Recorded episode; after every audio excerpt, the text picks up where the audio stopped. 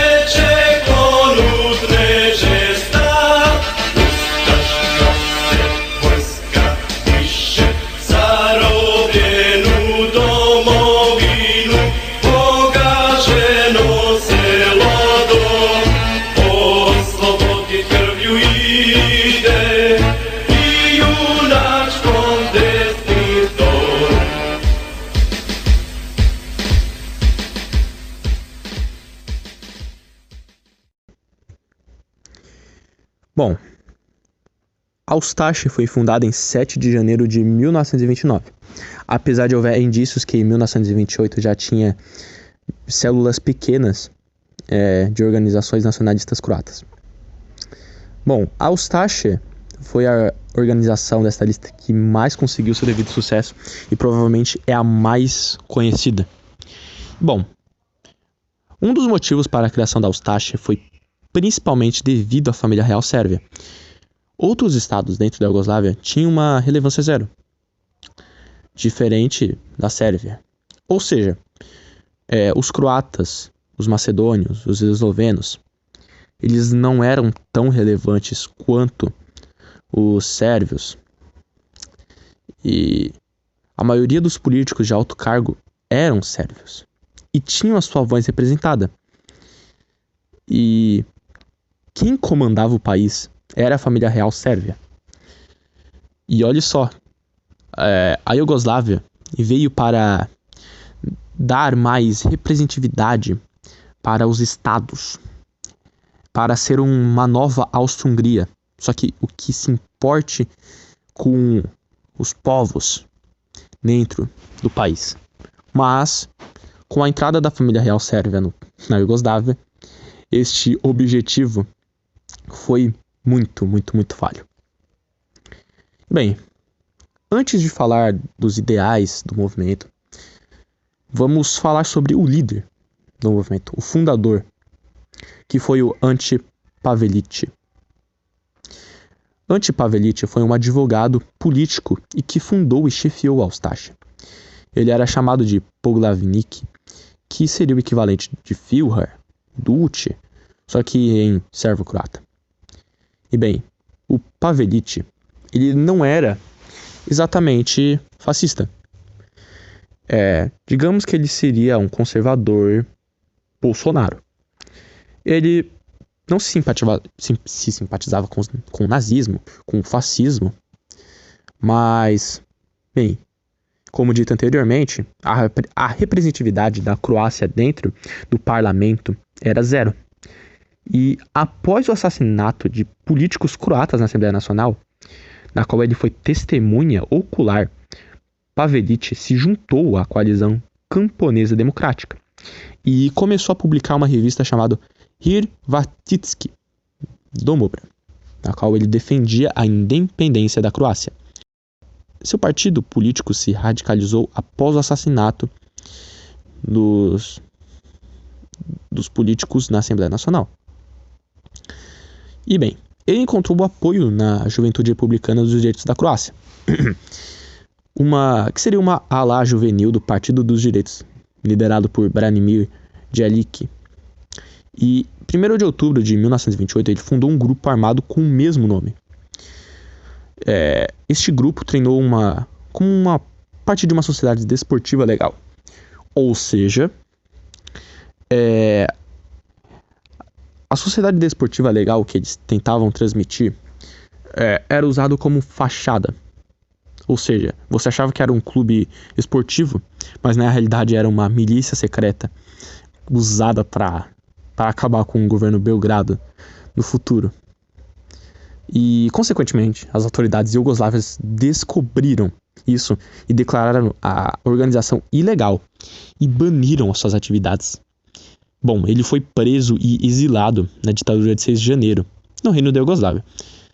E depois que o rei declarou sua ditadura, a casa de Pavelic ficou sob constante vigilância policial. Nesta época, o Pavelic começou a organizar a Ustache como uma organização com princípios militares, mas não como um movimento político-social. Agora, a Ustache que conhecemos foi criado é, no exílio de Pavelic, ou seja, ela foi criada na Itália, onde ele fundou o movimento da Ustache. E bem, a Ustache tem como ideologia as ideias o nacionalismo croata, o ultranacionalismo, o fascismo clerical, o nacionalsocialismo e o antissemitismo. Além do mais, os inimigos declarados do movimento da Ustácia eram o governo sérvio, a maçonaria internacional, os judeus e os comunistas. Bom, o movimento era marcado mais pelas ideias muito mais próximas do nacionalsocialismo do que ao fascismo em si, incluindo em sua ideologia um racialismo. Racialismo não é igual a racismo, não confundam. E bem, onde até os bosniaques eram considerados croatas. Eles eram considerados croatas islâmicos. Diga-se de passagem que a Eustache não tinha absolutamente nada contra o islamismo. E, bem, é, o movimento também defendia claramente a criação da Grande Croácia. E digamos que a Grande Croácia seria a máxima extensão territorial que os nacionalistas croatas reivindicam. Por exemplo, eles reivindicam a Bósnia e Herzegovina inteira, partes da Sérvia e partes de Montenegro como parte da Croácia e não como estados independentes. Bom, ao contrário do fascismo e do nacionalsocialismo, o movimento da Ustasha não enxergava o movimento comunista como um inimigo, mas um aliado bem-vindo. Ou seja, eles tinham ideias opostas, mas eles tinham um único objetivo em comum, que era acabar com a ditadura do, do reino da Sérvia, do, do, do reino da Iugoslávia. E bem, Além do mais, o Comitê Central do Partido Comunista da Iugoslávia já publicou um manifesto no qual saúda o movimento da Ustache e o coloca totalmente do seu lado. Mas, no entanto, existe um outro lado da história e que fez a Ustache basicamente perseguir os, os comunistas. Bom, Ustache era visceralmente anticomunista e isso se refletiu no livro mais famoso do Pavelic, que foi postado durante a década de 30. Além do mais, o Partido Comunista passou a se posicionar contra a Ustache já na década de 1930. E bom, o auge do, do movimento da Ustache foi o Ante Palevic, foi ter sido indicado pelo eixo para ser o primeiro líder do Estado independente da Croácia, que foi um país criado e usado como fantoche pela Alemanha nazista. Diga-se de passagem que a Croácia da Eustache teve a criação da Grande Croácia. Ah, finalmente, a Grande Croácia. Mas, apesar dessa maravilha toda, Pavelic e seu país sempre foram deixados de lado no planos de Hitler. E a Croácia fascista nunca conseguiu receber financiamento e apoio massivo de seus suceranos. Diferente da Eslováquia, diferente do Partido Fascista da Eslováquia que era constantemente financiado pelos nazistas. E bem, a Ustache chegou a ter mais de 100 mil filiados diretos. E a sua milícia, que mais tarde se tornou parte do exército da Croácia fascista, foi a Legião Negra, que basicamente seria os Black Shirts, só que versão croata. E, bom, infelizmente, ou felizmente, a Ustache teve seu fim em 1945, com a derrota do eixo na, na guerra. E a Iugoslávia foi reformada pelos aliados. E os ustachitas acabaram mortos ou presos. Muitos foram perseguidos, principalmente quando o Tito, Josip Tito, pegou o poder na Iugoslávia comunista. Comunista não, socialista na realidade, né? Antes que comecem a me criticar. E bem, o Pavelic fugiu para a Áustria, depois para a Argentina, e, bom, na Argentina que ele viveu até o fim de sua vida. Algo que é uma questão que é interessante que nós levantemos. Como nós sabemos, todo partido fascista ele tem um anti-americanismo muito forte. Justamente porque o americanismo ele corrompe a cultura local. Isso nos faz pensar: e os americanos conseguem ser fascistas apesar de todo o anti-americanismo fascista? Eis a questão. Os norte-americanos já tentaram promover uma espécie de nacionalsocialismo, já tentaram trazer a terceira posição para os Estados Unidos. Lembrando, os Estados Unidos da América são um país que surgiu da maçonaria, um país cujas bases vieram dos próprios maçons e da elite mamomista. Ou seja, eles decidiram construir tal regime, promovê-lo dentro do ninho de vespas de todo o câncer mundial.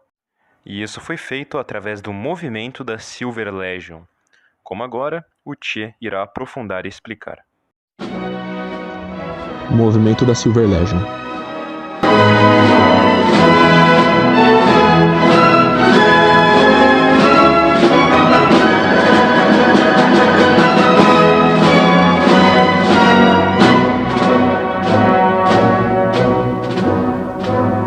Mine eyes have seen the glory of the coming of the Lord. He is trampling out the vintage where the grapes of wrath are stored. He hath loosed the faithful lightning of his terrible swift sword. His truth is marching on. Glory, glory, hallelujah.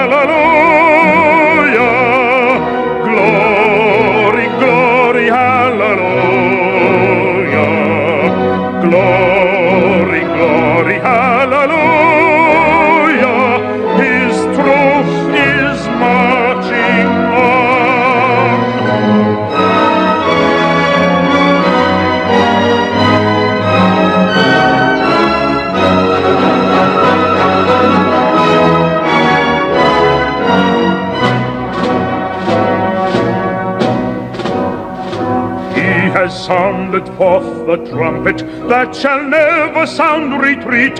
He is sifting out the hearts of men before his judgment seat. Oh, be swift, my soul, to answer him. Be jubilant, my feet. Our God is marching on. Glory,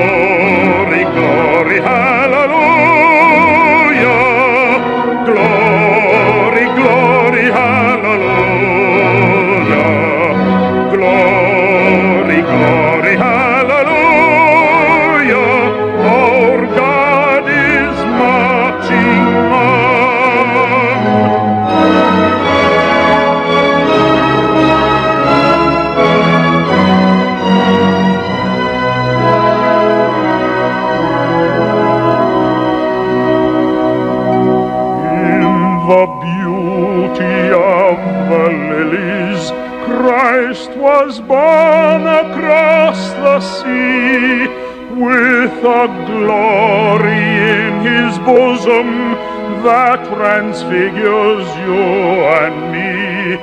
As he died to make men holy, let us die to make men free while God is marching on.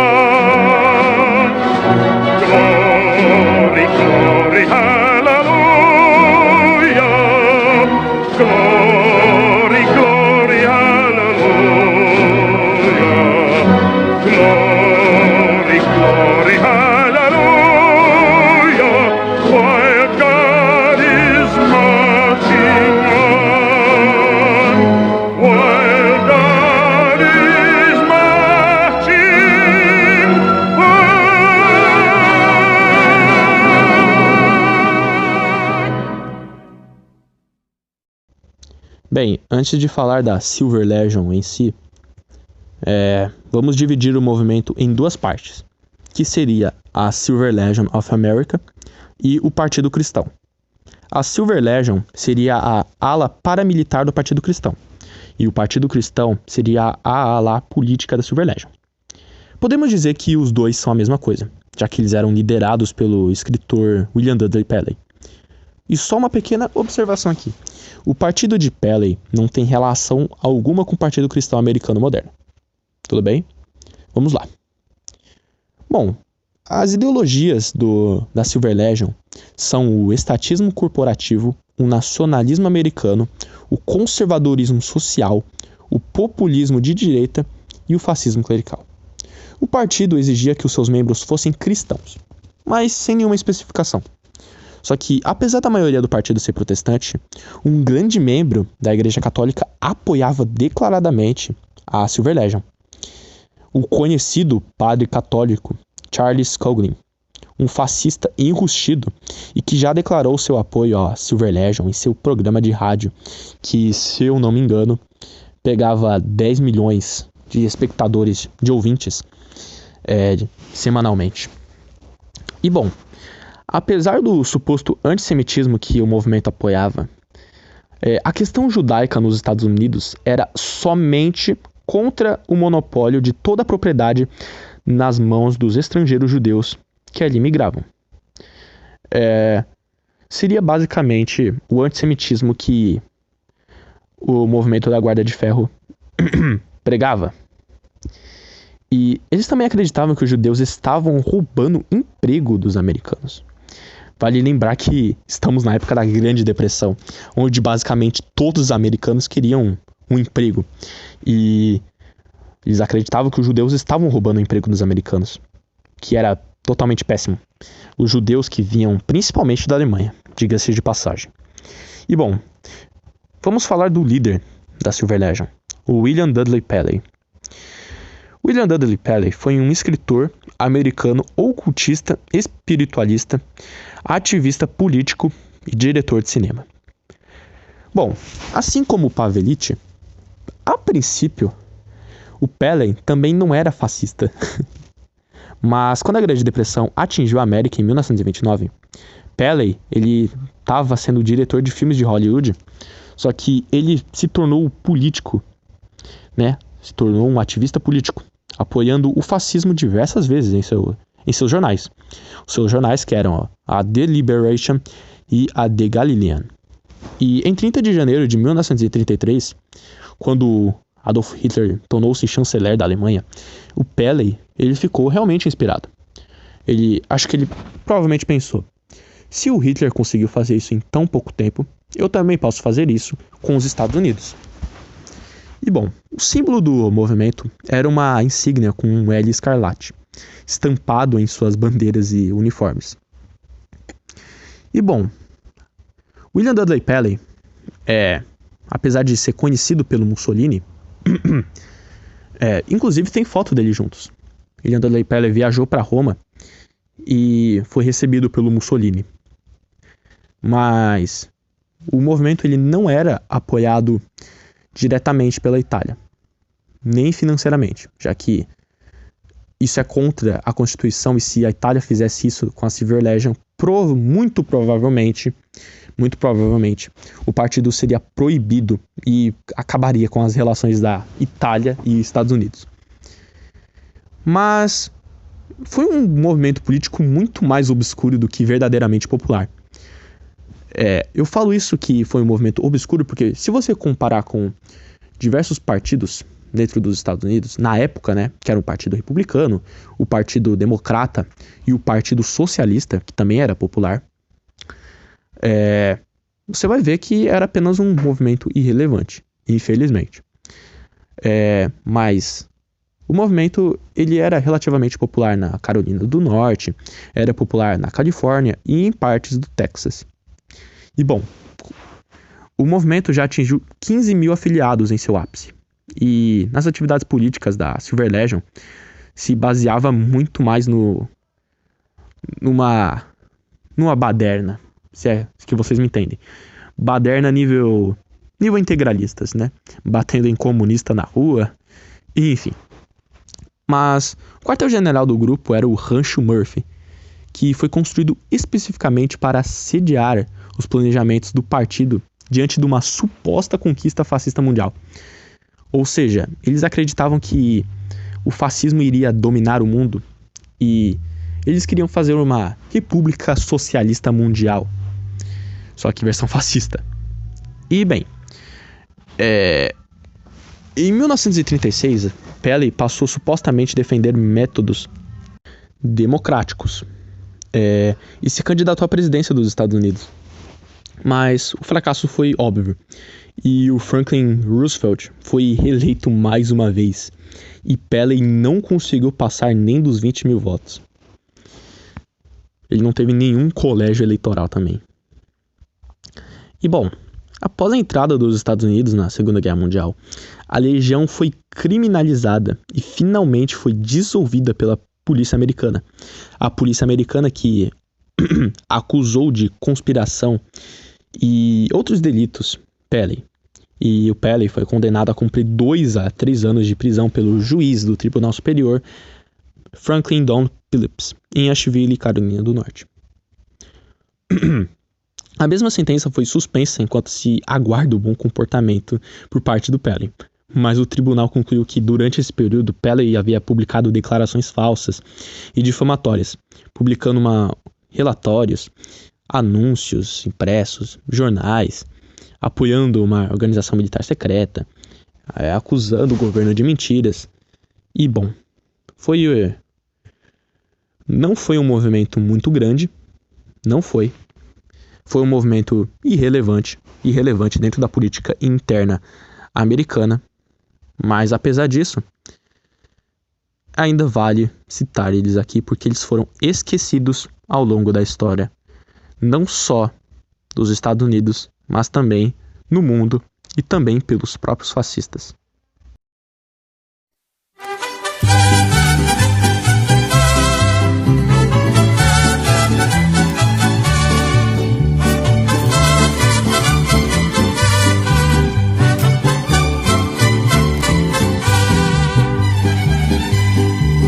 los obreros recios y austeros de esta tierra de ensueños que se llama Monterrey. No descansan ni luchan fieros porque todos ingresen, sí señor, a nuestra gran unión es mentira que el sinarquismo combata al sindicato porque es para defender los derechos de los obreros si no fuera por ellos. Sí, señor. No hubiera producción. Lo gritamos los sinarquistas somos sindicalistas y luchamos con fervor. Porque este nuestro sindicato al margen de dos cosas. Sí, señor. Del líder del patrón. Tú pele, compadre, y no se me raje mi sinarquista. ¡Échale!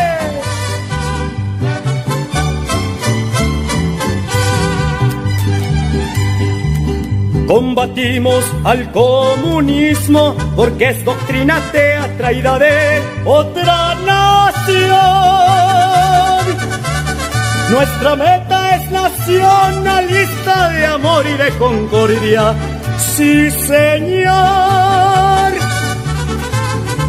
No de odios ni traición el programa del sinarquismo contra el capitalismo no es contrario al capital. Defendemos las prioridades, pero bien adquiridas. Sí, señor.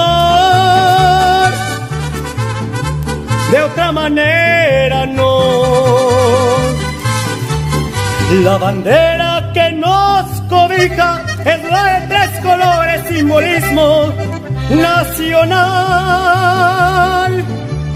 Por la patria y por la justicia los invito a luchar, sí señor.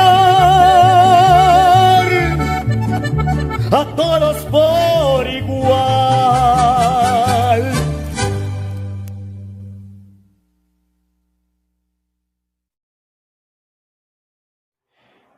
Eu devo agora tratar de um partido cujo as coisas que ele apoia devem ser completamente apoiadas por nós da Cruxwaffen, pois está em completo alinhamento com muitos de nossos ideais. O partido em questão é a União Nacional Sinarquista. Essa, esse partido ele começou no México e ele teve uma origem num movimento anterior que é o sinarquismo, o sinarquismo puro. Mas antes de nós começarmos a falar do partido em si, eu gostaria de falar a respeito de alguns contextos que nós temos que ter, primeiramente, a respeito do próprio México. Como nós sabemos, não é de surpresa de nenhum, o México é um país extremamente católico. Portanto, essa tradição deles é extremamente forte, em tal grau que até nos dias de hoje eles representam isso de uma maneira muito poderosa. Isso é algo que agrava muito como um traço característico dos mexicanos. Se os mexicanos não são mais católicos, já não são mais mexicanos. Neste ponto. Então é importante relevar este fator. E outra questão que devemos lembrar é a questão que teve o México com os Estados Unidos desde muito tempo, tanto em questão de perder território para os americanos, de maneira injusta. Portanto, eles já tinham esses dois elementos, que é o catolicismo e o anti-americanismo.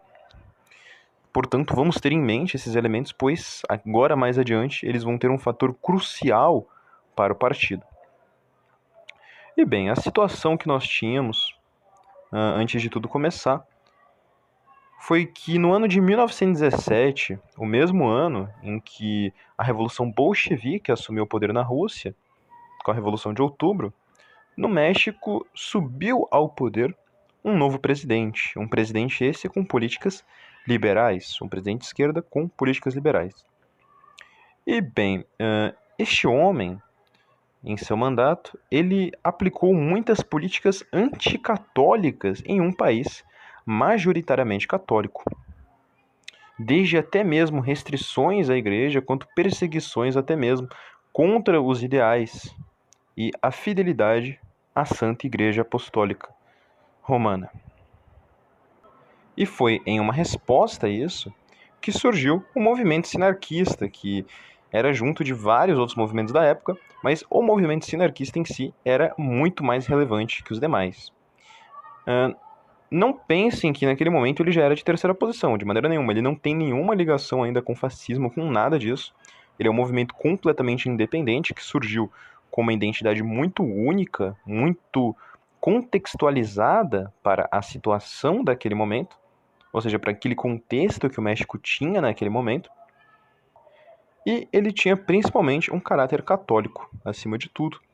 E eles tinham ideais trabalhistas baseados na encíclica Rerum Novarum, do Papa Leão XIII. Então eles fizeram sua luta, eles conseguiram certas conquistas e tudo mais, e este foi o movimento sinarquista, o papel que ele teve. Então, ah, já se passando muitos anos, em 1937 o contexto mundial é outro. Já passou a Primeira Guerra e estamos à vésperas de iniciar a Segunda Guerra.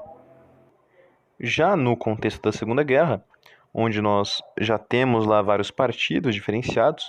Pouco antes dela, em 1937, forma-se o Partido Nacional Sinarquista. Ou seja, ele já não é como o outro, ele já possui outras características. E que características são essas? Bem, primeiramente, eles são sindicalistas, eles apoiam um sistema muito próximo do nacional sindicalismo da Falange Espanhola, ou seja, eles têm muitos aspectos semelhantes ao falangismo, e eles seguem como doutrina o cooperativismo, ou seja, eles são a favor de cooperativas como um modelo trabalhista. Além de muitos ideais trabalhistas, eles têm, claro, um, uma ideia muito voltada para a catolicidade, e eles acreditavam em um Estado confessional católico, tendo como a sua principal figura, a qual ele é baseado, o Papa. Ou seja, aquilo que eles pregavam era um país completamente ligado com Roma. Eles tinham uma saudação própria, eles não adotavam saudação romana. Ao invés disso, eles tiveram um cuidado de criar uma saudação na qual o, o braço, uh, em vez de se erguer, ele gruda no próprio corpo. Ele se estende uh, entre o, busto e o ombro. Saudação própria e autêntica dos, dos tais.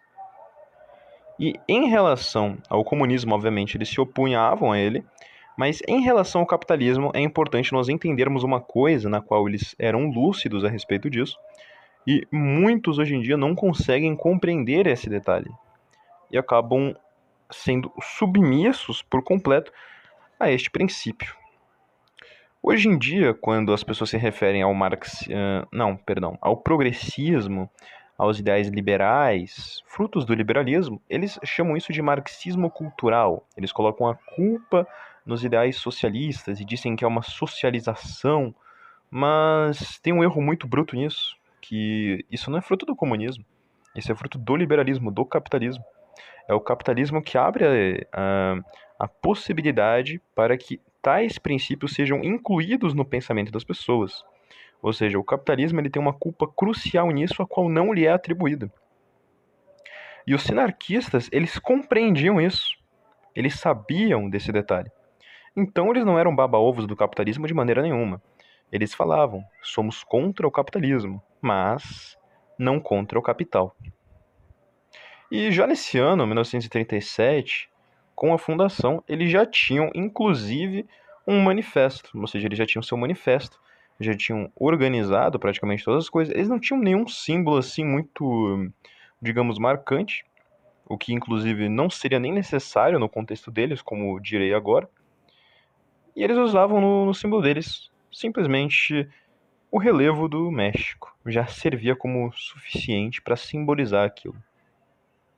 José Antônio Urquiza foi o seu principal fundador e um dos nomes mais relevantes a respeito deste movimento, e que deve ser considerado, claro, em primeiro lugar, ao falar dele. E bem, o México é um país majoritariamente católico, um país majoritariamente anti-americano, um país majoritariamente que busca por questões laboriais. E, coincidentemente, o partido busca por questões laboriais.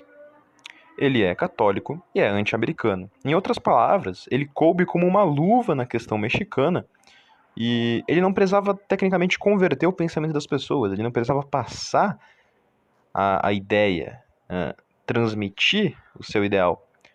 Não, as pessoas já tinham esses ideais e tudo que esse partido fez foi fazer com que elas tivessem um meio de passá-los através da política.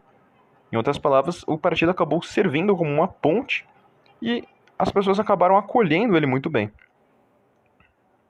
Então, já ainda nesse ano em que teve a formação do partido, assumiu ao poder um presidente de direita. A direita, por mais que não seja aliada dos princípios da terceira posição, ela é mais complacente com a questão católica, então acabou que a União Sinarquista ela perdeu aquele caráter criminoso, digamos. Ela não era mais criminalizada, mas ela era vista de uma maneira legal e ok, ela não era mal vista, era inclusive bem vista, tinha certo apoio em certos momentos. Isso ajudou muito no crescimento dela. Agora que ela já não tinha essa questão desse obstáculo e todo o povo apoiava, o crescimento se tornou desenfreado. A União Sinarquista começou a crescer de uma maneira espetacular. A própria Falange Espanhola quis contatar e contatou a União Sinarquista para já entrar em acordos de, de apoio mesmo, de de confiança com a própria, até porque seus ideais eram muito parecidos. Chegou a tal ponto de crescimento que cidades inteiras, muitas cidades do México, se autodeclaravam nacional sinarquistas. Ou seja, uma cidade inteira se considerava apoiadora convicta daquele movimento e daqueles ideais. O movimento nacional sinarquista ele se dizia respeitoso em relação ao fascismo. Ele respeitava os ideais fascistas. Ele não era fascista. Ele era próximo do falangista, mas também não era falangista. Muito menos era nacional-socialista. Ele tinha ideais próprios. O sinarquismo era algo novo, algo estritamente mexicano. Então, o que acontece? O seu crescimento tão exponencial se dava principalmente pois muitas das características que outros partidos da terceira posição tiveram que incrementar, o povo mexicano já tinha em sua essência. Então, por exemplo, eh, Mussolini ele teve que dar aquele ar italiano, aquele sentimento italiano. Os mexicanos sempre tiveram esse sentimento mexicano. Até mesmo aos dias de hoje isso se conserva, mesmo com todo o liberalismo incrustado dentro da sociedade mexicana. Eles conseguem manter isso, eles conseguem ter um orgulho, eles têm um anti-americanismo até nos dias de hoje de tal maneira que caso você seja um norte-americano, eles podem inclusive te olhar torto por causa disso. Então o partido cresceu, ele tinha praticamente tudo em mãos, Ele poderia muito bem uh, tomar o poder, pois ele tinha os aspectos, ele tinha apoio, ele tinha praticamente tudo, nada restava. O México já poderia ter um belo futuro da terceira via, terceira posição, perdão, em suas mãos. Mas aconteceu algo muito trágico ao partido. Ele foi destruído? Não. Pior que isso. O líder foi morto? Não. Pior que isso. Exterminaram todos? Queimaram? Não. Algo muito pior, algo muito mais satânico, algo muito mais drástico, algo muito mais violento. O partido recebeu um novo líder. O nome desse novo líder era Manuel Torres. O Manuel Torres pegou esse partido belo que nós temos aqui e decidiu democratizá-lo. Decidiu acrescentar conceitos de uma democracia representativa dentro do movimento. E a maneira como ele acrescentava essas coisas, e aos poucos ele perdia a essência de luta contra o mamonismo, acabou que o partido se tornou uma espécie de partido comum. Ele era como se fosse um partido trabalhista qualquer. Ele já não tinha aquele aspecto revolucionário, ele já não era algo que iria mudar todo o sistema. E deste modo, acabou que as pessoas começavam a olhar para o partido e pensar: ah, sim, ele é bom, mas não tem ação. Ele já não tinha mais ação política, ele parece que não se movia, ele apenas existia. Tinha bons ideais e tudo mais, mas e a ação? Ele virou mais um fruto completo da democracia, e isso arruinou por completo o partido. Então acabou que as pessoas simplesmente começaram a esquecer e o partido caiu no completo esquecimento. O partido, ele tinha muitas, uh, não vertentes, mas outros partidos derivados do próprio, que vieram da surgir através do próprio, que foram unificados no Partido Popular Mexicano. E a União Sinarquista ela começou a se considerar democrata, ou seja, algo que era para ser revolucionário, algo que era para trazer a causa da cidade, acabou assumindo o caráter demoníaco da democracia e se tornou um completo lixo. As pessoas já não tinham interesse, ele já não tinha nada a oferecer e o partido morreu. Ele não deixou de existir, mas se tornou completamente esquecido. Até hoje eles ainda existem, mas ele jamais foi o mesmo. Mas caso as coisas tivessem sido diferentes, talvez o México hoje seria um dos países mais incríveis de toda a América Latina. El México. Bom, o Movimento Nacional Socialista do Chile é, foi um movimento político durante a era da República Presidencial no Chile, que inicialmente apoiava as ideias de Hitler, que, embora mais tarde tenha mudado para uma forma mais, mais local do fascismo. É, eles eram conhecidos como nazistas. Bem, a sua ideologia se baseava na doutrina nacional-socialista alemã e no fascismo italiano, além da concepção ideológica portaliana, que seria um governo forte e impessoal acima dos partidos políticos e movimentos sociais. Oposto ao marxismo e ao capitalismo transacional, o movimento nacional socialista considerava o trabalho como um valor fundamental do ser humano e o movimento nacional socialista estava estruturado hierarquicamente e com uma organização fortemente militarizada. Nesse sentido, contava com milícias próprias, denominadas de tropas de assalto nazistas. Vale lembrar que eles falam nazistas com, com C, não com Z, que lutavam nas ruas com socialistas e comunistas. É, a ação de, de propaganda foi realizada através do jornal Trabalho, enquanto as análises econômicas, sociais e políticas foram divulgadas através da revista Ação Chilena, dirigida por Carlos Keller.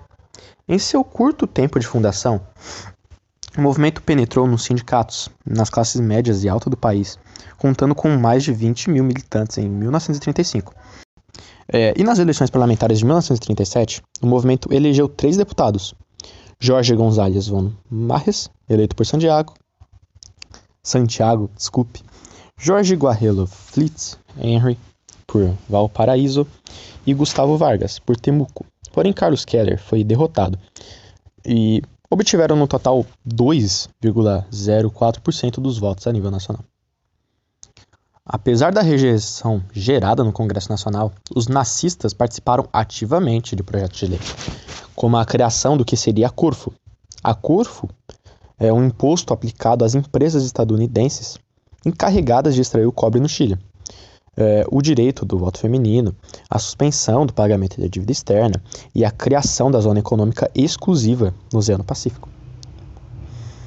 O partido inicialmente seguiu as ideias do nazismo, apoiando o antissemitismo, e recebeu apoio financeiro da Alemanha. E, bem, apesar de ter recebido apoio financeiro da Alemanha e também dos nazistas terem sido um dos pilares da cadeia de espionagem da Alemanha na América do Sul, na realidade, o, o nome do movimento era apenas usado para, para receber mais, mais reconhecimento, porque, como dito anteriormente, o movimento não era nazista e ele era mais fascista do que de fato nazista. Então, é. E, bem, o movimento teve o seu fim em 1941 e Gonzalez adquiriu fortes problemas de saúde e que o forçara a abandonar a política. E após isso, o partido não conseguiu resistir. Bem, Gonzalez, sim, ele recebeu sim fortes problemas na saúde, só que ele se recuperou e ele virou socialista. Né? No fim da Segunda Guerra Mundial, ele virou um socialista, incrivelmente. E os nazistas, eles é, saíram da política. E, bom, é isso. Um país completamente esquecido e completamente apagado da história, até podemos dizer, é o país que é, é atualmente o país mais pobre da Europa, a Bulgária. A Bulgária é um país do qual não sabemos muitas coisas, não se sabe muito do próprio, mas é um país muito rico, com uma cultura muito própria, apesar de tudo isso. Ela tem um passado lotado de tsares e várias revoltas, histórias como, por exemplo, camponeses que viraram reis. E nos dias de hoje, a Bulgária está numa situação que quase metade da população búlgara não está na Bulgária, pois nenhum búlgaro mais liga para o seu próprio país. Mas houve uma época, na nossa gloriosa década de 30, no qual surgiram nossos maravilhosos movimentos, que a Bulgária teve as suas certas formações, apesar de ela ter tendido muito para o nacionalsocialismo. Ela teve os Ratniks, que era um partido de terceira posição mais voltado para o fascismo do modelo italiano. Ela teve o Partido Nacional Socialista Búlgaro e teve o Partido Nacional Social Búlgaro. E dentre outros partidos ainda menores, ou seja, ela não tinha um grande partido relevante, mas ela tinha muitos partidos diferentes, e isso foi o que acabou enfraquecendo muito. Então não tem como, por exemplo, tratar como se fosse um único partido, pois eram muitos micropartidos. E o que acontecia? Esses partidos, a princípio, eles existiam na legalidade, pois o rei, rei Boris III, rei da Bulgária, ele entrou do lado dos nazistas, ou seja, ele era um apoiador do eixo. Porém, de alguma maneira muito estranha, ele era apoiador entre aspas, pois ele não apoiava os movimentos internos dentro da Bulgária. Por mais que esses movimentos internos na Bulgária servissem apoio e ajudassem os nacionalsocialistas e os fascistas, o rei da Bulgária reprimia eles. Tanto que na década de 40, ele já havia proibido os partidos e os partidos sempre que voltavam, ele voltava a proibi-los. E acabou que chegou um momento que das proibições e da perseguição, esses partidos pararam de ressurgir. E com a União Soviética chegando na Bulgária, se instalou-se um regime socialista na Bulgária. E foi deste modo que acabou o crescimento do fascismo dentro da Bulgária. Acaba que eles não chegaram a ter nenhuma, nenhum crescimento muito relevante, não conseguiram ter grande impacto, e a informação também dos próprios é muito escassa. A separação a qual eles tiveram é algo extremamente prejudicial, porque acabou que eles não tinham algo em comum, eram partidos todos diferentes, todos quebrados a respeito da terceira posição, e eles não agiam em conjunto. Eles tinham inclusive rivalidades a respeito disso. Então, eles tinham seus diferentes métodos. Uns tentavam se aproximar mais da esquerda, usando cores completamente vermelhas. Outros utilizavam o sol negro búlgaro, que não é o mesmo sol negro da dos nazis. É um sol negro diferente, é um sol que é um símbolo realmente que os búlgaros têm. E os outros empunhavam apenas os leões clássicos que a Bulgária tem. Foram partidos sem muita relevância, mas que nos dias de hoje retornam os ideais dos próprios. Os partidos búlgaros fascistas atuais reclamam principalmente da questão da cigana, pois a Bulgária sofre muito com isso. A questão cigana na Bulgária, ainda mais naquela época anterior, era problemática a tal ponto que os ciganos muitas vezes cegavam os seus filhos para que eles pudessem pedir esmolas melhor, ou cortavam os dedos de seus filhos quando eles eram crianças para que eles também pudessem pedir esmolas. Já nos dias de hoje, eles, digamos, ficaram mais sofisticados. Eles quebram vidros de lojas para poderem serem presos e receberem o atendimento que eles têm na prisão, dentre furtos e dentre outras coisas. Partido do Povo Eslovaco. O Partido do Povo Eslovaco é, era popularmente conhecido como Partido Rinka e foi o partido fascista da Eslováquia no entre guerras e ele existe desde antes da Primeira Guerra Mundial.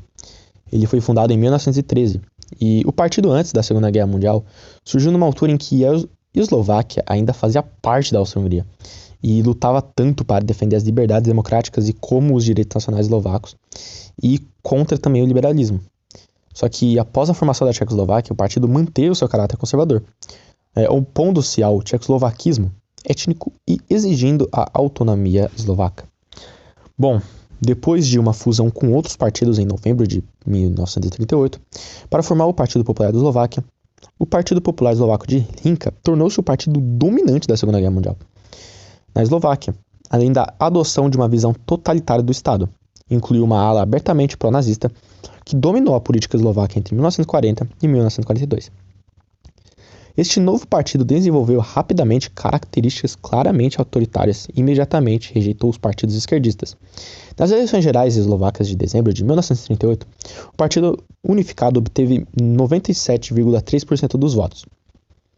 É, muitos contestam esses votos e falam que houve fraude, apesar de não houver é, provas. E bem, em 31 de janeiro de 1939, todos os partidos, exceto o Partido Alemão, que era um partido nazista da, da Eslováquia, e o Partido Magyar Unificado, representando a minoria húngara, foram proibidos. A Eslováquia era agora efetivamente um estado de partido único. E bem, as ideologias do momento são o fascismo clerical eslovaco, o nacionalismo eslovaco, o conservadorismo nacional, o catolicismo político, o corporativismo fascista, o catolicismo nacional, o nazismo, o nazismo que era na realidade uma minoria, e o anticomunismo. Os presidentes dos partidos eram os sacerdotes eslovacos Andrzej Hinkla e depois o Josef Tiso, não confundir com o ditador Josef Tito. E bem, o segundo se envolveu diretamente com a Alemanha nazista, tendo entrado em encontros com Adolf Hitler em diversas situações. E Adolf Hitler apoiava que é, o partido tinha que declarar independência contra a Tchecoslováquia. Inclusive, ele lançou um ultimato para o Tiso, é, juntamente com o Ribbentrop, que se não declarasse independência, a Alemanha tiraria todo o apoio da, da Eslováquia. E, bem, Joseph Tito é, fez o que Hitler pediu. Bom, eles também tinham uma milícia própria e recebiam um apoio absurdo, sendo o partido dominante em várias eleições. E ele acabou em 1945 com a execução do Joseph Tiso. Outro partido muito curioso, mas do qual infelizmente não temos praticamente nenhuma informação, foi a Falange Cubana.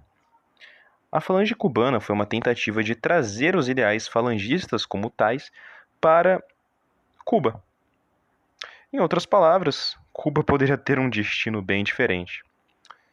Eles não tiveram tanto ideais próprios, eles se basearam muito no falangismo como ele é, a per se, e acabaram que foram ignorados, pois eles não cresceram, não foi um movimento que chegou a ser grande, não foi um movimento que chegou a ter adeptos, ele foi praticamente esquecido e ignorado. É como se ele tivesse surgido e nunca tivesse ocorrido, e justamente por isso ele não foi sequer recebido. Ele foi de tal maneira ignorado que, durante o governo de Fidel, Fidel não via eles como um problema e chegou a chamá-los e conhecê-los pessoalmente e cumprimentar. Então, foi um movimento que não caminhou, foi um movimento que talvez pudesse ir para frente, mas não conseguiu ter força, poder ou cativação o suficiente para que pudesse engajar algo. O que é algo extremamente lamentável, pois Cuba tem uma cultura muito forte, mas que é muito pouco conhecida justamente por conta do destino que o país tomou. Pois com o rumo socialista que Cuba, Cuba, tomou, acaba que sempre que escutamos a palavra Cuba, a primeira que, coisa que nos remete é Che Guevara e Fidel Castro. Mas antes disso, Cuba tinha peculiaridades muito únicas daquele país. Por exemplo, uma coisa que poucos sabem é que Cuba no passado foi governada por um pirata durante um ano um pirata entrou em Cuba, tomou o governo e controlou o país inteiro por um ano. Além de muitos fenômenos do, do tipo. É um país extremamente rico culturalmente, com um turismo muito rico e muita história relacionada principalmente com a pirataria, que é algo que combina demais com o cenário cubano. O erro, no caso da falange cubana, foi justamente a de não conseguir se adaptar a isto e não conseguir promover algo grande. Pois, infelizmente, foi isto que aconteceu. Seria de grande agrado meu caso eu pudesse trazer aqui um grande movimento cubano, mas infelizmente ele teve este fim. O nacionalismo cubano propriamente eh, dito, ele teve bases muito mais fortes justamente na libertação cubana, com o fim do colonialismo no país. Mas foi deste modo que ele morreu. E ele teve então uh, um destino nas mãos de um liberalismo e logo depois nas mãos do socialismo por consequência, tendo substituído o seu regime na qual os americanos dominavam o país e faziam tudo o que eles queriam, para um país completamente depredado, onde nem os cubanos fazem o que querem. Antes de encerrar minha parte, eu gostaria de fazer algumas menções honrosas ao Partido da Aurora Dourada, na Grécia, que infelizmente foi considerado um grupo terrorista ano passado, ao Partido Nacional Sírio, que não é exatamente um partido fascista declarado, mas as suas ideias foram inspiradas na falange libanesa. Gostaria de também dar algumas menções honrosas ao Partido Nacional Socialista da, da América, né, dos Estados Unidos. É, e é só isso. Se eu fui mal, se eu fui bem, podem me avisar nos comentários. Tentarei melhorar no próximo podcast. E, bom, muito obrigado. E vá em frente aí, ô legionário. E nós chegamos agora, portanto, ao fim deste podcast de hoje. Existem mais partidos desconhecidos, os quais nós podemos tratar, mas que ainda serão tratados. Mas eles merecem um vídeo inteiro para falar a respeito deles. Principalmente a respeito do Partido Fascista Francês, do malharianismo, do nacionalismo francês e outras coisas. Pretendemos, portanto, trazer um vídeo inteiro, completo, bem prolongado, bem caprichado e carregado a respeito das características especiais e a história completa de como foi, como funcionou os ideais fascistas na França. Também falaremos a respeito do colaboracionismo e da ocupação nacional fascista, nacional socialista na França. É de grande importância trazer à frente esses partidos, pois por mais que eles tenham poucas informações, algum dia elas podem simplesmente desaparecer e será como se esses partidos nunca jamais tivessem existido. Que algum dia esses países que perderam seus movimentos nacionalistas possam trazê-los de volta à luz do dia, assim como nós brasileiros também fazemos, não, também como devemos fazer, é como a Cruxwaffen busca fazer. É justamente por essa necessidade de trazer organizações que nós começamos aqui com as nossas atitudes. Agradecemos a todos que acompanharam aqui até aqui. Eu agradeço ao Tia pela, pela maravilhosa participação aqui e contribuição. E tenham todos um ótimo dia e salve pátria. Antes de tudo, antes que eu possa ir, antes que eu possa me despedir, vamos rezar, como eu gostaria de trazer como hábito aqui para os vídeos, como eu rezei no vídeo anterior. Eu esqueci de fazer isso no, em, nos outros, mas então vamos fazer aqui para que todos tenham sorte, para que o nacionalismo em nosso país cresça, para que Cristo esteja com todos, para que o progressismo, o liberalismo, o sentido da ganância, tudo isso pereça e que apenas reste em nós uma fé inabalável. Que nossos ideais, nossa luta, nossos compromissos e nossas responsabilidades sejam levados a cargo por nós e jamais sejam dispensados. Pater noster, qui est in cielo, sanctificetur nomen tuum, adveniat regnum tuum, fiat voluntas tua, sicut in cielo et in terra. Panem nostrum quotidianum debitoribus nostres, et ne nos inducas in tentationem, sed libera nos a malo. Amen. Ave Maria, gratia plena, Dominus tecum, benedictus tu in mulieribus, et benedictus fructus ventris tui, Iesus. Sancta Maria, Mater Dei, ora pro nobis peccatoribus, nunc et in hora mortis nostre. Amen. Gloria Patri et Filium et Spiritus Sancti. Amen.